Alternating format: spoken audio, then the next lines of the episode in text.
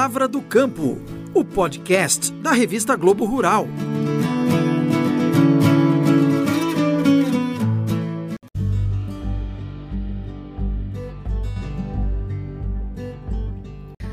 Eu sou a repórter Mariana Grilli e hoje eu trago um assunto um pouquinho diferente aqui no nosso podcast, mas só no começo. Eu queria saber se você já ouviu falar no termo gatilho, que está cada vez mais em alta aí na internet. Esse termo ele é utilizado no ramo da psicologia há muito tempo para denominar um estímulo emocional causado no cérebro, ativando lembranças de situações marcantes sejam elas boas ou ruins. Um perfume, por exemplo, pode ser um gatilho, sendo associado ao cheiro de uma pessoa, de uma situação ou até associado a um lugar. Ou, por exemplo, o som de chuva, que te faz lembrar da água e inclusive de regar as plantas, por que não? Enfim, o gatilho ele dispara uma emoção muito forte, desperta essa vontade de fazer alguma coisa, de tomar uma atitude. E aí eu volto a falar de temas ligados diretamente ao agronegócio, que são a vida das mulheres no campo. Conhecendo a vida dessas mulheres, a gente começa a perceber que muitas foram movidas por gatilhos, às vezes bons, às vezes ruins. A morte dos pais, o preconceito de funcionários, a dúvida da sua própria capacidade ou a vontade realmente de se descobrir e dar a volta por cima. Esses são alguns dos gatilhos que serviram para transformar a vida das mulheres e transformar, por que não, uma experiência ruim em um gatilho que remeta à superação. A insegurança, por exemplo, bateu a porta da Simone D'Ameto, que é produtora natural de São Paulo, mas ganha vida nas lavouras de soja e girassol em Goiás. A coragem para enfrentar a lavoura, aos poucos, tomou conta também de todos os aspectos da vida da Simone. Hoje, ela faz das redes sociais ferramentas para compartilhar sua rotina como profissional no campo e conversar com mais mulheres sobre o protagonismo nos negócios. O gatilho que me fez despertar foi quando eu abandonei as crenças que me impediam de acreditar no meu potencial.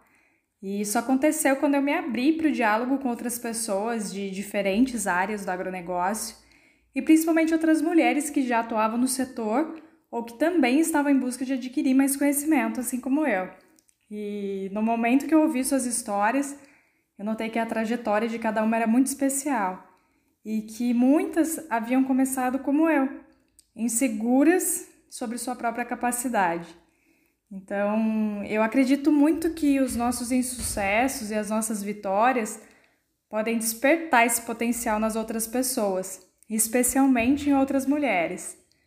E a partir disso, eu senti a necessidade de me comunicar também, de compartilhar minha trajetória as entrevistas que não deram certo, as frustrações dos projetos que eu não consegui concluir, mas também os projetos, os plantios, as colheitas que me trouxeram bons resultados e aprendizados. Eu jamais imaginei conseguir concentrar um grupo de mulheres tão fortes e empenhadas a ajudarem umas às outras.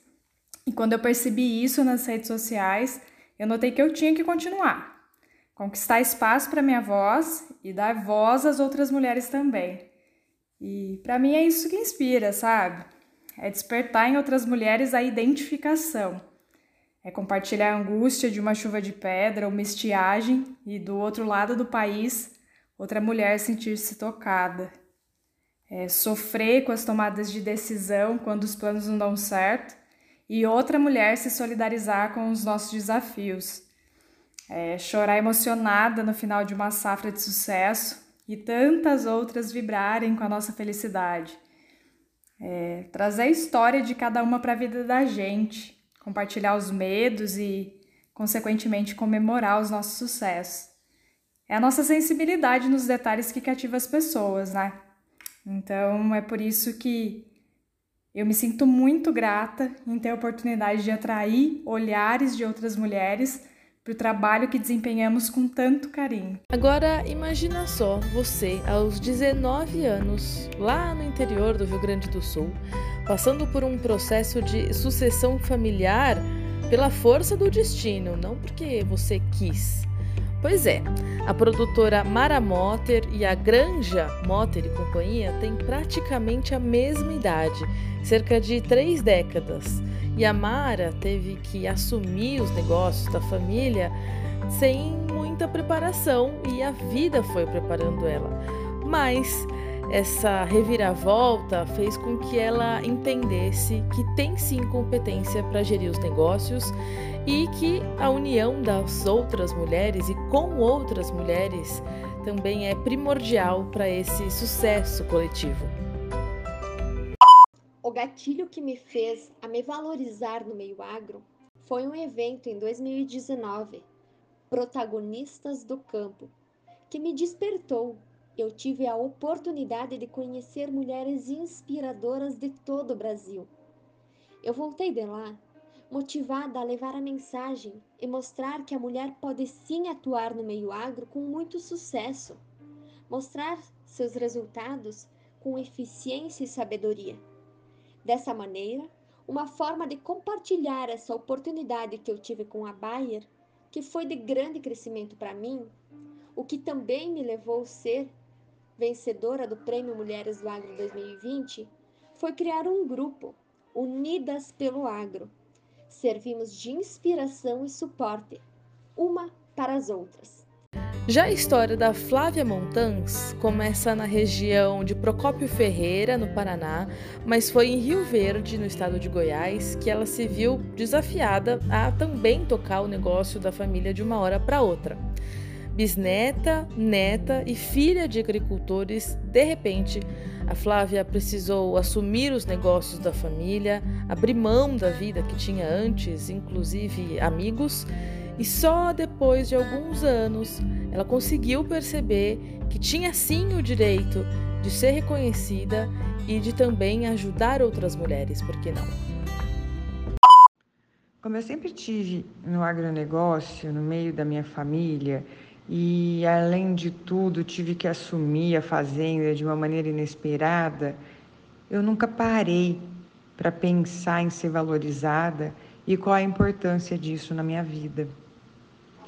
E foi através de iniciativas de empresas como a Bayer, através do Prêmio Mulheres do Agro, através da BAG, né, de outras empresas, pelo Congresso Nacional das Mulheres do Agronegócio, as informações que eu adquiri nesses eventos, é que eu parei para pensar como é importante ser valorizada e o quão transformadora eu posso ser através do meu exemplo, podendo mostrar para outras mulheres que nós somos capazes, que nós conseguimos, que nós temos que dar o primeiro passo. Então eu só tenho que agradecer. E é muito bom ser valorizada. Uma vez é, eu falei, nossa, mas eu vou me inscrever para esse prêmio Mulheres do Agros. Uma amiga minha que já tinha participado do prêmio falou assim: ser reconhecida é muito bom. E ser reconhecida é bom mesmo. A gente se acostuma a fazer uma coisa sem reconhecimento e acha que isso que é normal. E não é normal. É muito importante ser reconhecida, como também é muito importante ser exemplo para outras mulheres, porque só nós mulheres vamos poder ajudar outras mulheres, vamos trazer outras mulheres para o mundo de trabalho, para o mundo do negócio e para o agronegócio. As três produtoras que a gente ouviu fazem parte do time das embaixadoras da quarta edição do Prêmio Mulheres do Agro, idealizado pela Bayer e organizado pela ABAG, Associação Brasileira do Agronegócio. Com o apoio da Globo Rural, a premiação está com as inscrições abertas até dia 20 de agosto. Então, se você que está me ouvindo aí do outro lado é mulher ou tem uma amiga mulher, uma mãe, uma filha, alguém que você admire, que esteja numa gestão de propriedade rural, corre lá no site para saber mais sobre como se inscrever e também para incentivar a gestão feminina no campo. O endereço é www.premiomulheresdoagro.com.br. Boa sorte!